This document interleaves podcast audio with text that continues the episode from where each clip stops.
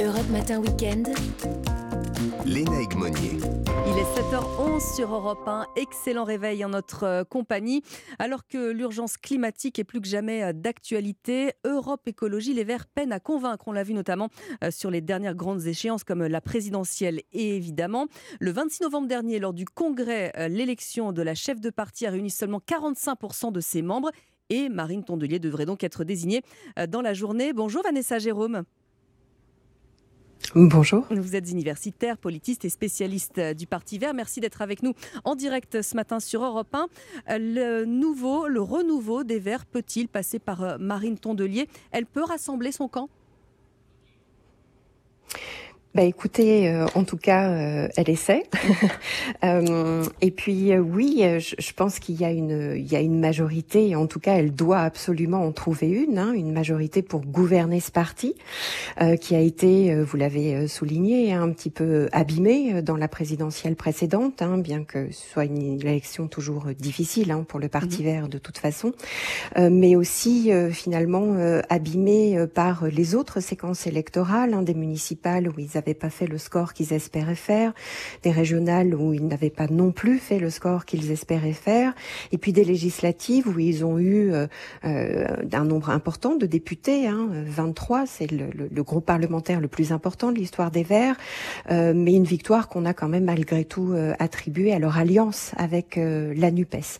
Et puis bien sûr, on pense au, au tout dernier, tout dernier rebondissement hein, à l'affaire Julien Bayou, hein, Julien Bayou, donc l'ancien secrétaire national avait évidemment dû euh, euh quitter euh, le poste qu'il occupait à la tête des Verts, voilà, en raison de, d'affaires de, de, de violences psychologiques auprès de son ancienne voilà compagne. Donc voilà, le travail de, de Marine Tondelier, eh bien c'est de, de, de, refaire finalement une majorité autour d'elle et une majorité qui va servir à gouverner le parti pour les échéances qui viennent. Oui. Avec un parti qui est vraiment très séparé Hein, évidemment, entre euh, Yannick Jadot euh, euh, et Sandrine Rousseau. Il y avait évidemment un fossé énorme. Alors, c'est très étonnant parce qu'on a vécu un été caniculaire et meurtrier. On a une année 2022 qui dépasse les prévisions les plus, pessimistes en termes de, dérèglement climatique. L'écologie est partout autour de nous.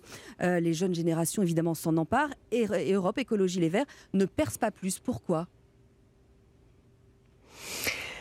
Alors pour plusieurs raisons. D'abord parce qu'il y a euh, une espèce de déception, hein, si de frustration vis-à-vis des formes partisanes de manière générale. Hein.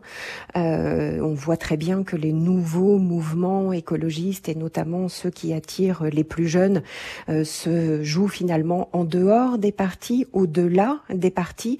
Parfois même, on a l'impression contre eux. Hein. C'est un petit peu le discours de ce qu'on appelle la génération climat, hein, mm-hmm. de, de, dire voilà les, les, les politiques finalement nous ont nous ont trahis, nous ont euh, abandonnés. Donc, euh, d'un certain point de vue, Europe Écologie Les Verts est sûrement le parti qui historiquement a le mieux porté euh, la cause environnementale, mais qui parce qu'il a gouverné, parce qu'il a été aux affaires, même toujours minoritaire dans des majorités, se retrouve finalement mis un petit peu dans le même panier euh, que tous les autres que tous les autres partis. Donc ça, c'est c'est la première chose qu'on peut dire. Mmh. La seconde, euh, qui est plus propre à Europe Écologie Les Verts, c'est que c'est un parti qui euh, euh, n'en finit pas euh, de commencer en fait, qui n'arrive pas à s'inscrire dans le champ politique français, dans cette scène partisane. Ses résultats électoraux sont toujours en dents de scie. Il ne gagne jamais seul. il a toujours un nombre de militants qui avoisine les 8 à 10 000, mmh. voilà, avec quelques pics à 12 000 de temps en temps.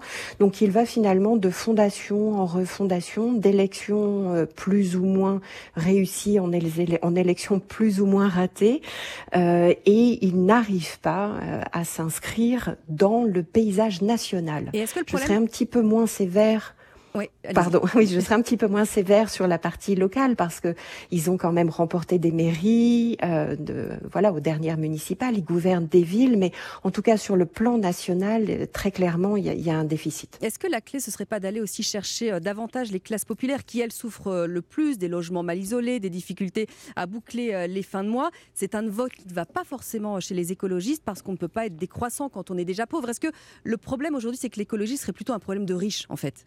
Ou de citadins peut-être aussi alors clairement, euh, l'histoire du Parti vert avec les classes populaires est une histoire de rendez-vous raté. Et il y a plusieurs reprises, et quasiment depuis le début de la création du Parti vert en 1984. Depuis le début, dans euh, l'idéologie de ce parti, il est inscrit que euh, les luttes environnementales comptent autant que les luttes sociales parce que inégalité sociale et inégalité environnementale sont intimement liées.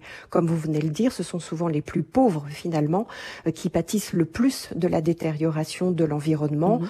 ou des coûts induits euh, par les transformations ou justement le manque de politique publique euh, de transformation euh, écologiste de la société. malheureusement, à chaque fois qu'il y a eu une occasion de rencontrer ces classes populaires, eh bien le rendez-vous a été manqué. le premier rendez-vous, c'est en 1986 quand Antoine Wechter emporte la majorité qui va inscrire le parti dans le fameux Nini contre la motion euh, de euh, euh, Yves Cochet à mhm. l'époque qui voulait inscrire le Parti vert tout de suite très à gauche. Je passe très vite dans l'histoire, mais une autre séquence, c'est celle de la gauche plurielle. Hein. Dominique Voynet est réputée être celle qui a inscrit le Parti vert à gauche, donc dans quelque chose de plus justement classe populaire et lutte sociale, mais en réalité, elle a été liée à une, une gauche hein, qui était celle de Lionel Jospin qui a déçu, qui a trahi. Et puis la séquence un petit peu plus près de nous, c'est 2005, ce sont les émeutes de banlieue, c'était le moment de faire le lien avec les quartiers, avec les classes populaires, avec des populations moins diplômées peut-être hein, que la sociologie euh, habituelle du Parti vert. Et là, une fois encore, le rendez-vous a été manqué. Donc euh, aujourd'hui, euh, Europe Écologie fait face à un, souci très très clair, hein, c'est que entre temps l'écologie lui a échappé.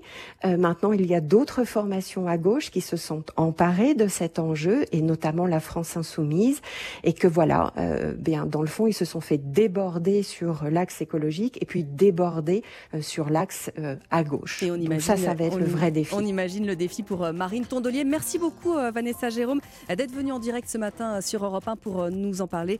Vous êtes universitaire, politiste et spécialiste du Parti Vert. Merci beaucoup.